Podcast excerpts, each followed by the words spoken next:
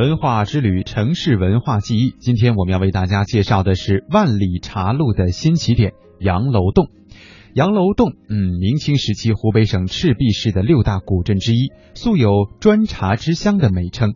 作为古代欧亚万里茶路的起点之一，鼎盛时期，两千七百万公斤的茶叶都会从这里出发，穿越蒙古高原，横贯西伯利亚，直达欧洲。今天，“一带一路”的战略春风也唤醒了这个古老茶乡复兴万里商道的梦想。我们一起来听听中央台记者采制的报道。梁安洞当年叫做茶区，它是涵盖周边七个县域啊，像今天的乾安。在湖北省赤壁市博物馆里，一辆两百多年前运茶的手推车孤独地摆放在一楼展厅的醒目位置。车轮下的青石板上，一条十厘米深、五厘米宽的车轮印记让人过目难忘。工作人员饶杰说：“这是闻名中外的万里茶路留给杨楼洞的最好记忆。”从杨楼洞开始加工制作成新砖以后。再运到新店港口，从新店港口然后进长江，运到汉口，在汉口以后就开始组装逆汉水而上，到达襄阳和河南的社旗，在这两个地方上陆路，到张家口，到规划，到库伦，再从沙克图出国境，然后到俄罗斯乃至圣彼得堡地区。史料记载，十九世纪中叶，地处湘鄂赣三省交汇处的杨楼洞，因为盛产茶叶，加上水陆交通通达。成为了中国到俄罗斯万里茶路的起点。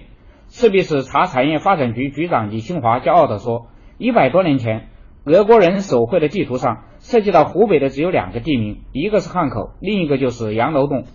当时杨楼洞的茶具是五十四万担的砖，又是五千四百万斤，真都要换马匹、换骆驼，要上下装卸船，那是经过很多个转折点，到达恰克头。”然后把恰克头的食品、工业品以及马匹，引此再要运回来。据介绍，十九世纪六十年代，杨楼洞曾盛极一时。这个方圆不足四平方公里的小镇，不仅吸引了国内茶商蜂拥而至，连俄国、英国等外国商人也竞相在这里开办茶厂。全镇茶庄多达两百多家，茶叶的兴盛也带动了银行、酒店等各行各业的快速发展，常住人口超过四万人。成了名副其实的国际小镇。七十八岁的郑清泉老人，祖上五代都居住在这里。能有小汉口之称嘛？不夜城嘛？晚上到白天里，这个路上不断人，餐馆不停业的，机器不停，四处八方的人都在这儿呢打工。然而，这样的繁荣景象，随着上世纪三十年代日寇侵华战争的爆发而变得日渐萧条，茶房茶庄相继倒闭。附属产业也日薄西山。李新华，第一个呢是战争的人，日本人在我们羊楼洞把很多的厂烧掉，其中有一家厂在街上烧了十五天。第二个是俄国十月革命以后，俄罗斯对中国的贸易关闭。南国有佳木，盛世发新方。沉寂了半个多世纪以后，“一带一路”战略的春风再次唤醒了羊楼洞打造百亿茶叶、复兴万里茶道的梦想。今年十一月上旬，在赤壁市举办的世界茶叶大会上，杨楼洞再次亮相世界茶文化舞台。赤壁市市长李昭曙：“我们茶叶辉煌了四百年，现在是再领风骚之时，我们必须有所作为，使这个茶叶重新走出国门，再有一个华丽的转身。”初冬时节，俨然已进入了茶叶交易的淡季，但百年老店赤壁市杨楼洞茶叶公司门前依然是车水马龙。车间流水线上码放着一款款边长三厘米的正方形青砖茶，散发着独有的香气，整装待发。公司副总经理宋杰说：“这是今年专门为欧亚市场定制的年度新产品。过去的产品太大了，操着不方便，所以今年就开发了这款小的产品，方便携带呀。”杨楼洞茶叶公司主动出击，今年还推出了迷你青砖、撒花青砖、即溶茶等多款青砖茶，在欧洲市场大受青睐。宋杰。上半年的销售任务呢，到六月份为止呢，已经有八千三百多万，比去年同期呢增长了百分之十点三。目前，杨楼洞的砖茶正源源不断的销往欧美，日本、韩国市场也占有相当的份额，产品辐射到二十多个国家，一条新的万里茶路正在延绵铺开。为提升中国青砖茶之都的品牌效应，咸宁市副市长周勇表示，咸宁市将重点发展砖茶，积极发展绿茶和红茶。力争到二零二零年全市实现茶园面积五十万亩、综合产值一百亿元的目标。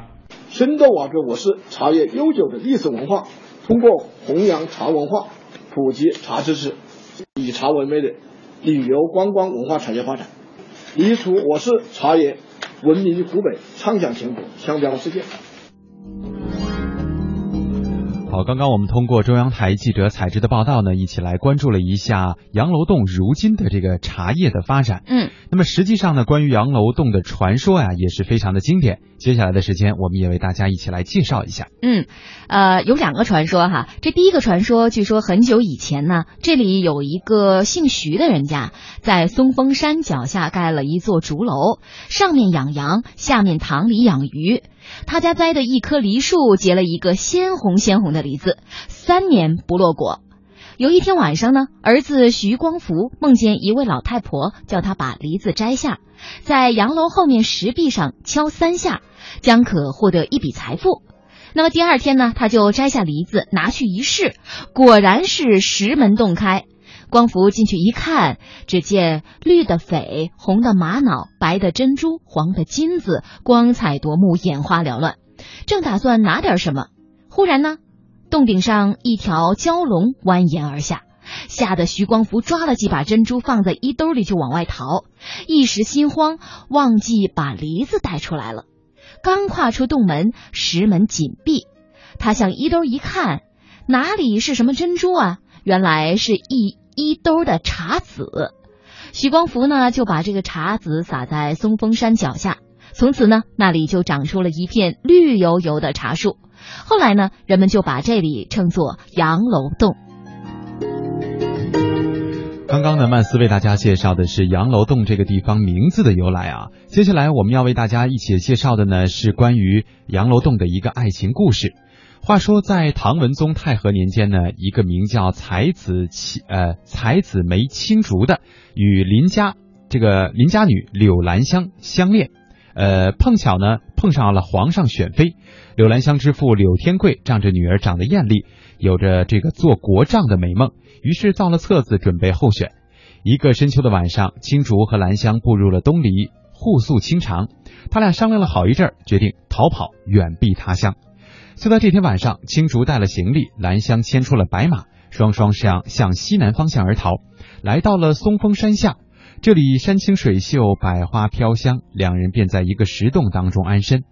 一天，柳天贵，也就是青竹的爸爸，带着家丁追来，正在万分危急之时呢，出现了一个穿白衣白裙的妇人。他对惊慌失措的青竹和兰香说：“别怕，快躲到我的裙子里。”两个人便躲到了白衣夫人的大裙子当中。柳天贵呢，喝问白衣夫人：“刚刚的那一对年轻男女去哪儿了？”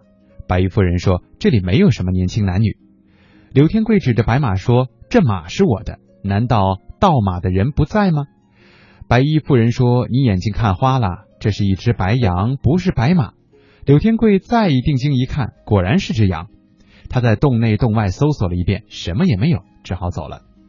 白衣人唤出了青竹和兰香，两人向恩人拜谢的时候，一眨眼功夫，只见白衣妇人足踏莲花升空而去，这才知道他们的恩人是大慈大悲的观音菩萨。